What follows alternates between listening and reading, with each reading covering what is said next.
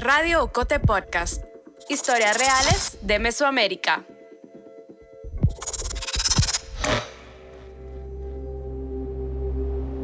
Marzo suele ser un mes cálido en Guatemala, días soleados en los que es raro que llueva. Para el sábado 4 de marzo de 2023, el Instituto Meteorológico de Guatemala, el INSIBUME, pronosticaba una jornada típica de la época. Cielos despejados con alta radiación solar aunque, para la noche, anticipaba que el cielo se nublaría y bajarían las temperaturas. Alexander Valdés recuerda que esa noche el frío le calaba hasta los huesos. A eso de la medianoche de aquel sábado, Alexander seleccionaba como podía un poco de ropa, algunos libros y los metía con prisa en una maleta. A sus 26 años se preparaba para irse de Guatemala. Sabía la fecha de partida, desconocía la de su regreso. Recuerdo que tuve que salir por tierra junto a otro colega que también tomó la decisión de último momento, no hubo una planificación, entonces fue los dos encontrarnos en el lugar en el que tuvimos que llegar y luego irnos del país, fue algo así bastante fuerte, los dos. El trayecto desde la zona 7 de San Miguel Petapa, un municipio a las afueras de la capital, donde se encontraron, hasta las Chinamas, una de las fronteras con El Salvador, tiene 117 kilómetros. Unas tres horas si se recorre de día. De madrugada, sin el tráfico de la ciudad de Guatemala, el tiempo se reduce a un par de horas. Alexander sintió eterno ese tramo, como mantener la respiración bajo el agua y no poder tomar aire hasta estar al otro lado. Las ideas borboteaban mientras el carro serpenteaba en la carretera. En cuestión de horas, su vida iba a cambiar, o ya había cambiado iba pensando cómo seguir haciendo periodismo, cómo seguir trabajando a la distancia, cómo mantener mi trabajo, cómo mantener mis estudios, cómo mi familia me iba a entender, porque también uno no, lo, trata de no asustarlos, de no alarmarlos. Era una mezcla de, situaciones que iban pasando por mi mente. Alexander tiene el pelo negro y lo usa corto, y parece siempre bien peinado. Hablo con él por videollamada, en enero de 2024, diez meses después de esa gélida, para él, noche de marzo. Al otro lado de la pantalla lleva una camisa celeste debajo de un blazer azul. Se presenta con una sonrisa tímida pero amable. No me dice dónde está. Mi nombre es Alexander Valdés, tengo 26 años. Desde hace nueve me dedico al periodismo. Me he especializado en la cobertura de temas de seguridad y justicia. Por seguridad personal, no prefiero indicar el lugar en el que me encuentro. Alexander lleva casi un año en el exilio. Tuvo que salir de Guatemala, como otros periodistas, fiscales, jueces, abogados y activistas de derechos humanos. Soy María Olga Domínguez Ogaldes, periodista de Ocote, y en este episodio, parte del especial en el exilio, conocerás la historia de cuatro personas a las que la criminalización los orilló a tomar una dura decisión, dejar su país para cuidar la vida. Sus historias representan, con variaciones, las de al menos decenas de personas. La Asociación de Periodistas de Guatemala calcula que 25 de ellas eran periodistas. Personas que han vivido las dificultades, lo complejo y doloroso que ha sido estar lejos a la fuerza. ¿Qué implica vivir en el exilio? ¿Qué es lo más difícil de pasar por esto? ¿Ven alguna posibilidad de regresar con el cambio de gobierno? ¿Les veremos volver?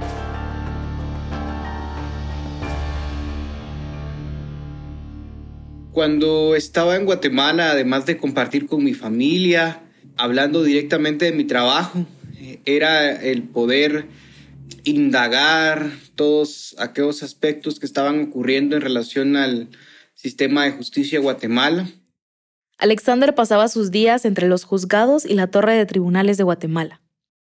En 2015, con solo 17 años, empezó a trabajar como periodista.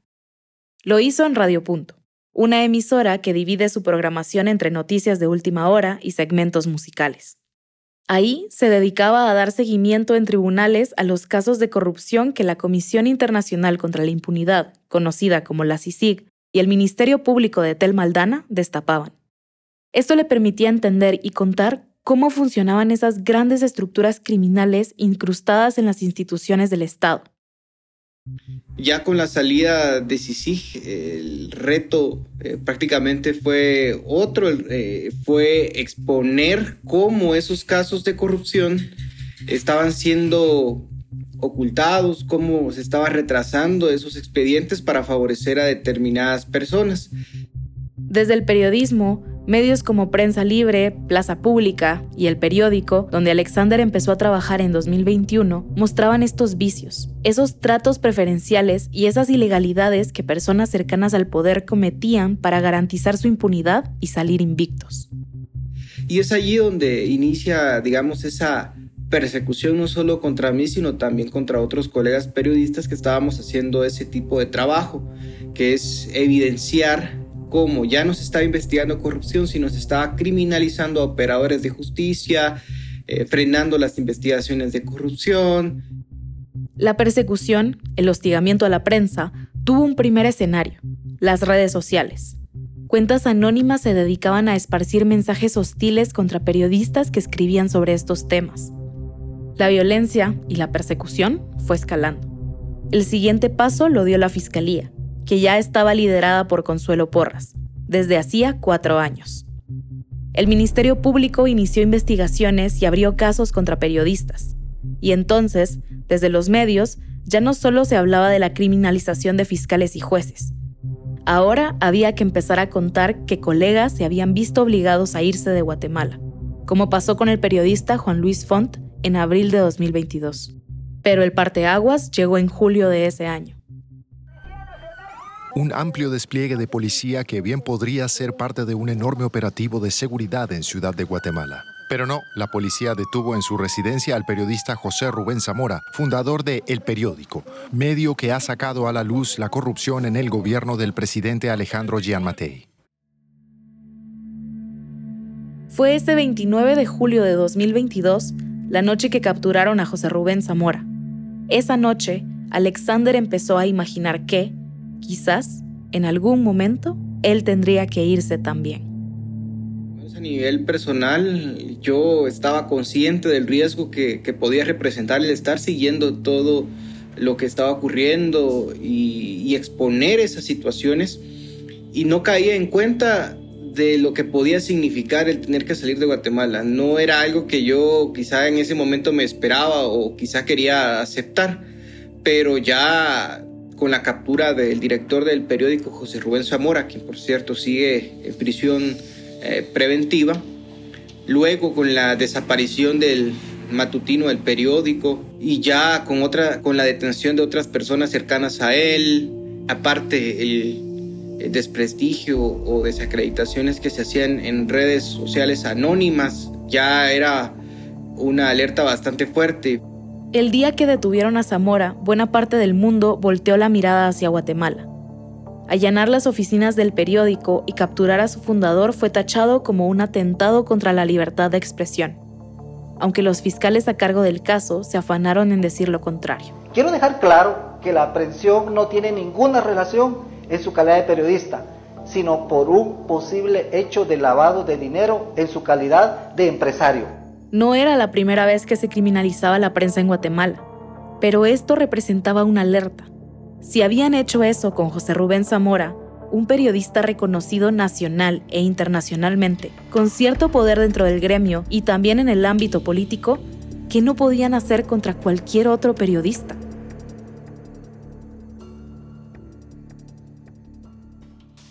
El caso que la Fiscalía abrió contra Zamora, acusado de lavado de dinero, fue solo el inicio. La Fiscalía Especial contra la Impunidad pidió que se embargaran las cuentas del periódico. Esto generó una crisis a tal nivel que hizo que el diario tuviera que cerrar. Primero, su edición impresa, en noviembre de 2022. El cierre definitivo llegó en mayo de 2023.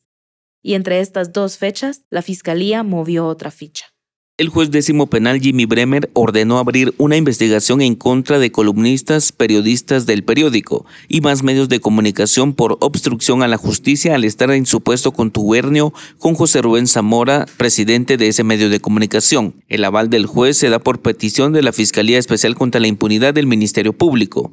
En la audiencia, la fiscal de FESI, Cintia Monterroso, argumentó que en varios artículos periodísticos del periódico se publicaron mentiras, narrativas inventadas, generando odio, engañando a la opinión pública y tildaron de montaje la labor del ente investigador. Muy distinto es criticar a un funcionario público en el ejercicio de su cargo que un funcionario de la Administración de Justicia, que un testigo, que se publique que recibió dinero que no recibió, es muy distinto. Así, con este argumento, el 28 de febrero de 2023, la fiscal Cintia Monterroso pidió al juez décimo penal Jimmy Bremer que le dejara investigar a periodistas y columnistas del periódico. Lo señaló de intentar obstruir la justicia, a través de publicaciones que habían hecho durante la cobertura periodística en el caso de Zamora. El juez Bremer le dio la razón y autorizó que se investigara a los periodistas. La fiscal leyó una lista de ocho nombres. Ahí estaba el de Alexander. También había dos columnistas. Uno de ellos era Edgar Gutiérrez. Mi nombre es Edgar Gutiérrez, me dedico a la asesoría estratégica. Actualmente trabajo con las Naciones Unidas para un programa en América Latina, básicamente atendiendo México, Centroamérica y países andinos. En esta función llevo unos cinco años y este, más, más allá de esto, he ejercido como columnista de prensa durante ya 30 años o más. Y de hecho mi carrera profesional empezó como periodista a los 20 años. Tengo 62 años y estoy en la Ciudad de México desde el 1 de marzo de 2023, o sea, ya casi 11 meses. Edgar se balancea en una silla de cuero negra. Lleva una camisa de vestir azul que resalta entre los colores neutros de su oficina. Otro rasgo muy distintivo de él es su frondosa cabellera blanca. A través de una llamada por Zoom me cuenta sobre su trayectoria. Fue ministro de Relaciones Exteriores en el gobierno de Alfonso Portillo, hace más de 20 años. También fue una de las personas que ayudó a diseñar la estructura de la Comisión Internacional contra la Impunidad. Para Edgar no había dos días iguales cuando vivía en Guatemala. Su trabajo como asesor y analista era demandante pero intentaba que al menos un par de hábitos se mantuvieran constantes. Hacer todos los tiempos de comida y una caminata diaria. El 28 de febrero, esa rutina dio un vuelco. Quizá el momento más crítico para mí y con mi familia fue ese mismo día, tarde, noche del 28, porque eh, yo dije, bueno, este, como están las cosas, eh, mañana a las seis de la mañana ya tengo al Ministerio Público en mi casa. Edgar reunió a la familia y les contó lo que estaba sucediendo, los posibles escenarios y las medidas que tomarían. La noche, según recuerda, fue lenta y nada tranquila. Y cuando desperté antes de las seis, por alguna razón me, se me instaló cierta paz. Eh, mi familia me dijo que saliera, que saliéramos, que ellos me acompañaban vía El Salvador pero no sé, alguna intuición me, me hizo pensar que no era tan urgente salir hasta que recibí la notificación de mi oficina. Su oficina le había asignado una misión especial en México, con el fin de resguardar su vida. Junto a su hijo mayor prepararon las maletas y se dirigieron al aeropuerto. Antes de subir al avión, Edgar revisó si no tenía una orden de arraigo. Cuando vio que todo estaba en orden, tomó el vuelo.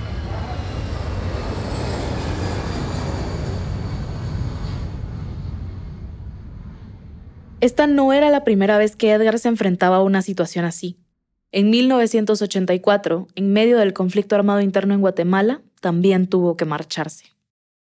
Mi primer exilio fue cuando tuve 23 años. participaba yo en el movimiento estudiantil eh, ya en los últimos años de, mis estudios en la Facultad de Economía tuve que salir dos años. Luego de eso, Edgar tuvo que irse dos veces más, después del asesinato de Mirna Mac y cuando mataron a Monseñor Gerardi. Por cierto, puedes escuchar sus historias en el especial Aquí pasó algo, que produjimos en Ocote. Su trabajo lo exponía a actores peligrosos, violentos, pero Edgar entendía que vivía en un momento convulso de la historia y que había que resguardar la vida. Uno aprende a entender que nació, vivió y quiere un país que tiene una condición de inestabilidad política y social estructural, eso se va como asimilando, ya lo vas formando parte de tu propio ADN. Por supuesto, cuando te toca, eh, no es fácil, ¿verdad? Edgar ha podido ver que para otros guatemaltecos el proceso no ha sido sencillo, que asimilar lo que sucede es sumamente complicado. He acompañado a varios paisanos. Ha sido más difícil para aquellos es primera vez que les ocurre que les cuesta comprender cómo tienen que pagar con el destierro eh, haber hecho bien su trabajo, haber este, trabajado y, haberse desvelado eh, por la justicia en el país, por impedir que el dinero que tiene que ir a los hospitales, a los servicios de salud, a las escuelas, por impedir que vayan a los bolsillos de unos cuantos, estén pagando con el destierro, con el desarraigo, y, en cambio eh, aquellos permanezcan impunes y, y hasta premiados. Igual que le sucedió a Edgar Gutiérrez cuando tenía 23 años y tuvo que salir de Guatemala por primera vez, para Alexander fue un momento complicado y de mucha confusión. No pensé que llegara a escalar a un nivel tan alto como un proceso penal, que llegara a un juzgado, una investigación que ya eh, amenazara con llevarnos a prisión. Entonces quizá, si bien era consciente del riesgo, no había asimilado que eh, podía ocurrir algo como lo que ocurrió conmigo y otros compañeros o compañeras. No había otra opción. A Alexander le tocaba enfrentarse a lo que jamás pensó que le pasaría a él, el exilio. Luego del anuncio de la fiscal Cintia Monterroso de que lo investigaría a él y a sus colegas, Alexander estuvo en constante comunicación con ellos. Las conversaciones giraban en torno al qué hacemos. La respuesta para casi todos era unánime. Salir lo más pronto posible. Fue algo que no, que no fue planificado, fue algo, una decisión de momento para poder, reitero, resguardar mi, mi integridad y fue una decisión muy complicada porque cómo se lo platica uno a la familia, cómo entender que te vas una medianoche de domingo de la nada ya no vas a retornar por lo menos en 12 meses eh, o en un tiempo eh, no definido, perdón. Entonces sí, fue algo muy complicado y, y fue algo no planificado también. En el momento en el que hablamos, Alexander llevaba más de 10 meses fuera de Guatemala. En este tiempo, él lo tiene claro. Lo más difícil ha sido estar lejos de su familia, especialmente de su mamá y su abuela, quienes eran con quienes más tiempo compartía. A pesar de la distancia, su familia sigue siendo un pilar fundamental para sobrevivir y sentirse bien. El hecho de verse acompañado de otras personas en el exilio también le ayudó a sobrellevar la situación, especialmente los primeros días. Para él, el reto más grande ha sido continuar con su vida y el trabajo, reconstruir lo que había hecho y seguir siendo periodista cubriendo Guatemala en la distancia. Sí, lo que se extraña es evidente el poder hacer un periodismo desde el lugar, desde mi país, poder ir a las audiencias, poder acercarse a las fuentes de información, poder realizar las entrevistas eh, directamente con los sujetos involucrados, eh, el poder contrastar la información directamente, eh, hacer ese trabajo de campo que ahora el haber tenido que salir de mi país eh, es prácticamente complicado y el reto es más alto. Según Edgar, que ha tenido un proceso más largo para analizar por qué, una vez más, está en una situación de exilio, hay un asunto clave. Comprender que su trabajo y el de otras personas ha implicado tocar y no dejar olvidar heridas que aún siguen frescas en la historia del país. A mí me responsabilizan eh, los grupos conservadores y ultraderechistas de Guatemala de dos cosas. Uno, el REMI, la recuperación de la memoria histórica que abrió la puerta a la justicia transicional. Y dos, haber diseñado la CICIG cuando estuve de canciller. Entonces son como quien dice dos facturas históricas que me quieren cobrar las personas que quieren cobrar esas facturas que menciona Edgar son actores que han estado involucrados en procesos penales e investigaciones lideradas por la CICIG. Algunos de ellos han tenido poder desde el conflicto armado interno. En los últimos años, en Guatemala hemos visto cómo una serie de personas, periodistas, activistas, abogados, fiscales y jueces han sido objeto de esta venganza. Ese también fue el caso de Helen Mack y Flor Galvez. Te cuento sus historias al regreso de la pausa. Estás escuchando Radio Ocote Podcast, el podcast de periodismo narrativo del medio digital Ocote. Síguenos en las redes sociales y en tu plataforma de audio favorita para enterarte del lanzamiento de cada nuevo episodio y de los demás contenidos de Ocote. Te invitamos también a La Fogata, el círculo de oyentes de Radio Ocote Podcast. Una vez al mes, nos reunimos para escuchar el estreno de un episodio y hablar con sus protagonistas. Búscanos en Facebook como La Fogata.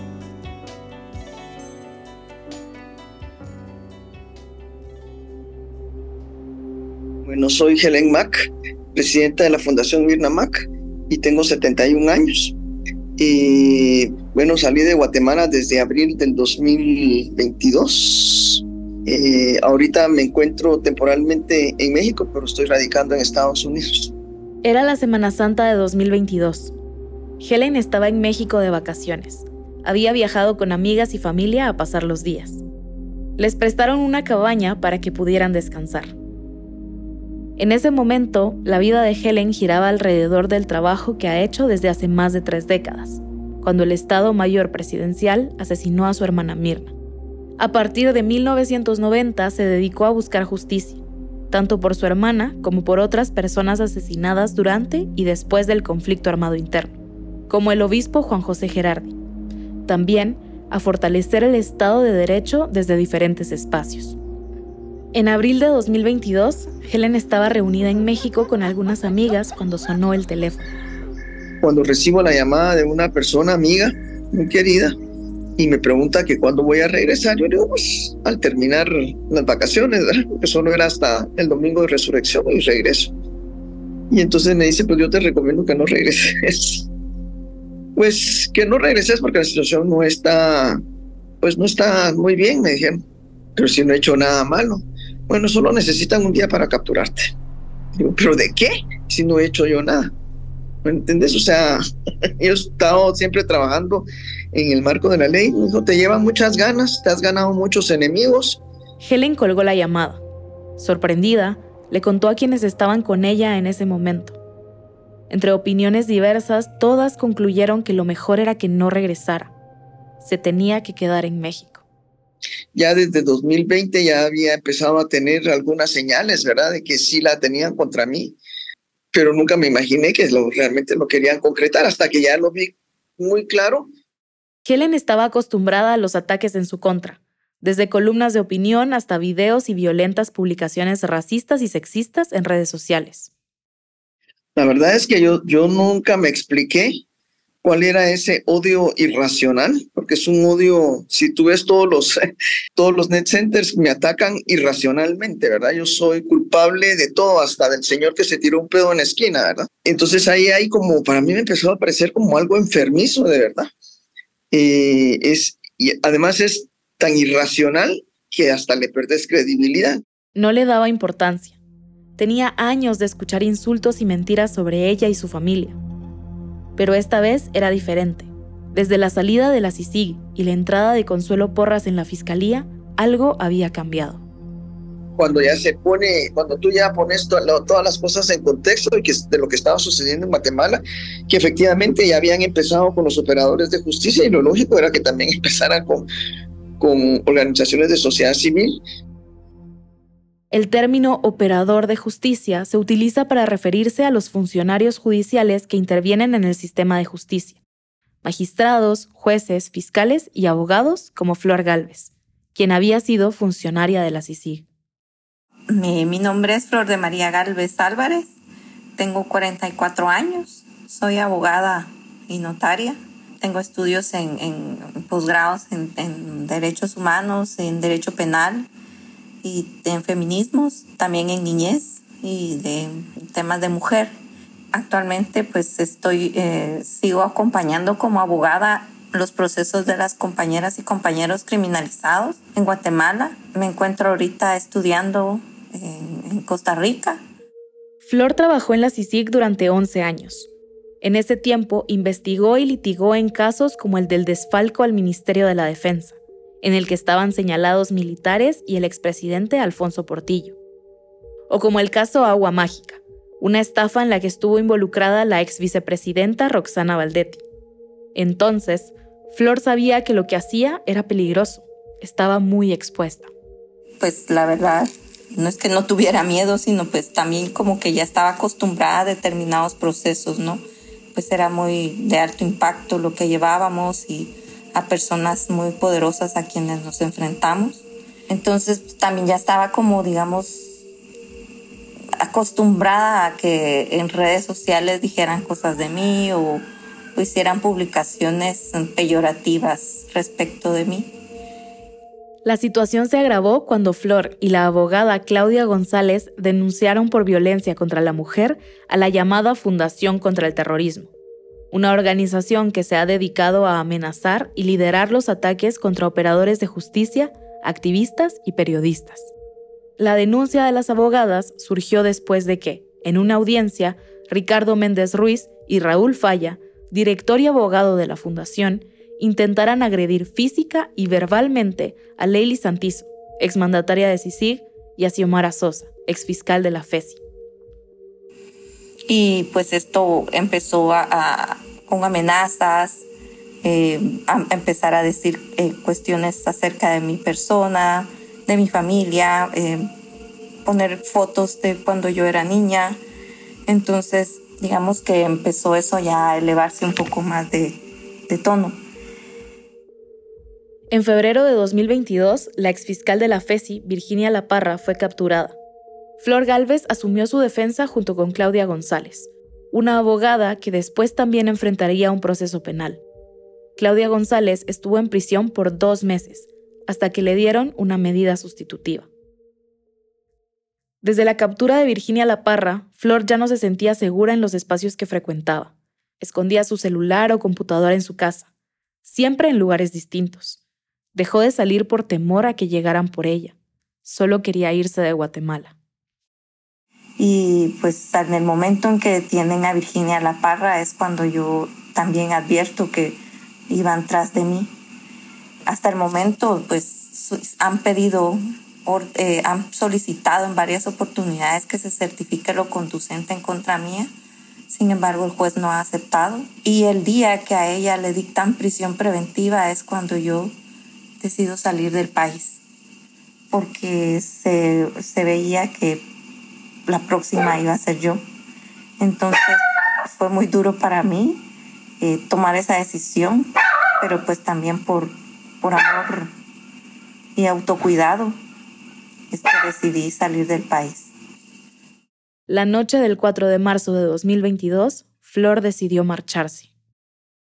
Em, entonces, pues llamé a mi familia, eh, me despedí de ellos, les dije que pues tenía que salir agarré mis cosas, eh, dormí en, una casa distinta a la mía y al otro día pues salí por la frontera. Salí de manera legal, digamos, o sea, no salí oculta ni nada. No es que lo haya tenido, no podido pensar mucho. Simplemente dije, voy a salir un tiempo y mi plan era salir un tiempo, ¿no? Sin embargo, al ver cómo estaba dándose toda esta serie de de persecuciones y de casos inventados en contra de varios compañeros y compañeras, pues es que yo pues decidí ya no retornar. Al igual que Alexander, Flor salió por tierra hacia la frontera con El Salvador. En ese trayecto, el mismo que recorrería Alexander justo un año después, ella sintió mucho miedo. Creía que alguien podía estar siguiéndola. A veces trato de recordarlo, pero hay, hay, hay pedazos que no logro todavía recordar. Y es, mm, pues son eventos un poco traumáticos para cualquier persona, ¿verdad? Tener que decidir dejar todo porque dejas tu proyecto de vida. Yo tuve que dejar de trabajar lo que tanto me gustaba, que era trabajar con las niñas y luego dejar de defender a mis compañeras. A pesar de que ya estaba fuera de peligro, el miedo no se disipó. Luego comenzó un largo proceso para tratar de entender lo que acababa de hacer y lo que vendría después. Porque la, la recomendación fue no regresar. Entonces me fui quedando, pero uno alberga la esperanza que vas a regresar. Pero vas viendo que la situación en lugar de ir mejorando va empeorando. y así pasó un mes, dos meses, tres meses. Para Helen Mack, el proceso de aceptación fue lo más difícil, sobre todo porque hay anclas, dice ella, que te hacen querer volver. Ella tenía dos, su mamá y su sobrina Lucrecia. Lucrecia Hernández Mack, hija de Mirna, entonces diputada del Congreso por el partido Semilla. Vivir en el exilio hizo que Helen no pudiera estar presente cuando Lucrecia enfermó. El cáncer había regresado. Vivir lo que no había vivido, ella estaba muy consciente, como era médico, sabía exactamente qué era lo que le venía. Ella ya me había dicho a mí que no iba a llegar a los 50 años, lo tenía muy claro. Entonces, dio todo lo que pudo dar en ese periodo, por eso era como muy difícil, ¿verdad? el no poder estar el, mayor tiempo posible las posibilidades. Tampoco era que nos viéramos todos los días, pero estaba eso, ¿no? Entonces, eh, y ella dedicándole al partido, yo decía que se cuidara mucho porque en su estado eso era importante. Pero bueno, esa fue su decisión y luego mi mamá, ¿verdad? Que también ya es una persona mayor que requiere de cuidados. Lucrecia Hernández Mack murió el 6 de septiembre de 2023. Tanto Helen como Flor, Alexander y Edgar encontraron en el exilio otras formas de sobrellevar todo lo que sucedía. Tuve la oportunidad de ir a Ginebra, de, ir a exponer lo que estaba sucediendo, también en hablarlo en distintas mm, instituciones, no solo de Guatemala, sino de, guatemaltecas, sino que también internacionales. Y de, poder exponer eso también me ayudó mucho, porque mm, era como sentirme también útil, ¿no? Hacer visibilizar lo que estaba sucediendo y sobre todo la forma en que estaban siendo eh, criminalizadas las compañeras, porque en realidad en contra de quienes más se empecinaron fue en contra de mujeres yo lo que hice sí fue como organizarme y apoyar a la gente aquí en México. Creo que logré, por lo menos en todo este tiempo que he estado aquí, por lo menos logré organizar cuatro cosas que, que han sido positivas para el, para el grupo aquí de México, ¿no?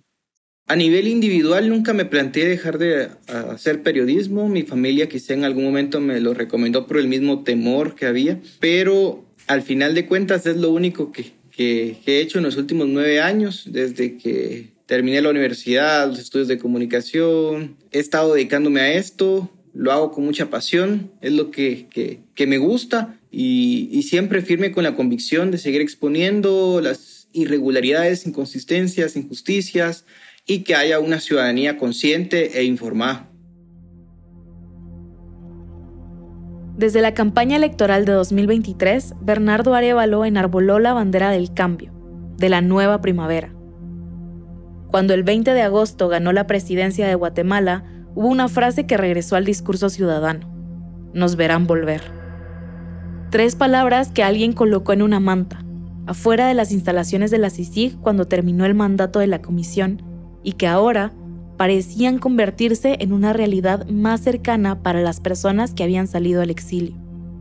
Ahora, eh, no todos pueden regresar de inmediato porque hay algunos que, ya tienen compromisos de estudios con una beca o están tramitando residencias permanentes en otros países. Así que, como, te digo, la, la perspectiva de cada quien eh, es eh, diferente, pero todavía hay un signo de interrogación sobre eh, la estabilidad a mediano plazo del gobierno de Bernardo Arevalo y sobre este, cómo puede irse recuperando las instituciones y, lo más difícil, las instituciones del sistema de justicia. Entonces, claramente, o en resumen, hay mayores esperanzas que hace un año, eso es muy cierto, pero todavía hay incertidumbre.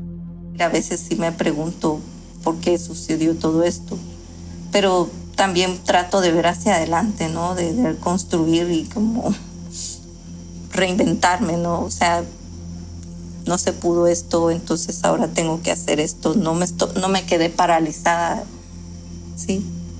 Hubo momentos muy difíciles, sí, pero ahorita siento que no estoy paralizada y que estoy viendo para adelante y, y avanzando. Flor no descarta la posibilidad de volver, pero por el momento sabe que lo único que puede hacer es vivir un día a la vez. Pero para otras personas, como Helen Mack, mientras la fiscalía siga en manos de Consuelo Porras, el regreso en unas condiciones seguras es lejano. La fiscal general se vaya, yo creo que la situación para muchos también ya va a cambiar. Pero mientras siga ella y su gente, obviamente eh, la justicia va a estar siempre en manos de los corruptos, ¿verdad? Igual sucede con, con las otras autoridades. Entonces esperemos que, que Guatemala empiece a cambiar de verdad con este despertar que hubo. Agradecemos a quienes nos dieron su tiempo y nos contaron su historia para este podcast. Alexander Valdés, Helen Mack, Flor Galvez y Edgar Gutiérrez. Te invitamos a seguir informándote sobre la criminalización a periodistas, activistas y operadores de justicia. Los atentados contra la libertad hacen tambalear la democracia y eso nos afecta a todos y a todas. El guion y las entrevistas de este episodio los hice yo, María Olga Domínguez Ogaldes. La edición es de Carmen Quintela. Isaac Hernández realizó el montaje y la producción sonora y musical con la asistencia de José Manuel Lemos. La ilustración de portada es de Oscar Donado. Puedes visitar la página web de Ocote para ver más del especial en el exilio. Ishmucaneus es coordinadora de comunidad y audiencias de Ocote. La voz institucional de Radio Ocote Podcast es de Lucía Reynoso Flores. Nicole Jacobs es la coordinadora institucional. Julio Serrano Echeverría es el coordinador creativo. Alejandra Gutiérrez Valdizán es la directora general y editorial de Ocote. Ingresa a la web de Ocote para conocer los demás productos del especial en el exilio.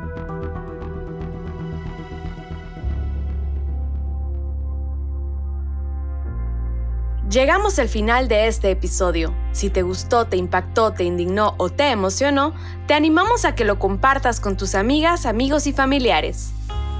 Sigue nuestro canal en tu plataforma de audio favorita para que te notifique cuando estrenemos un episodio. También puedes suscribirte al correo de Ocote para recibir semanalmente nuestro newsletter. Experimenta nuestra página web agenciaocote.com para otras historias en otros formatos. Radio Ocote Podcast es producido en Guatemala por el equipo de Ocote, con el apoyo financiero de Seattle International Foundation. Ocote trabaja con el apoyo de los fondos operativos de Servicios Ocote, Foundation for a Just Society y el Fondo Centroamericano de Mujeres FCAM con Oak Foundation.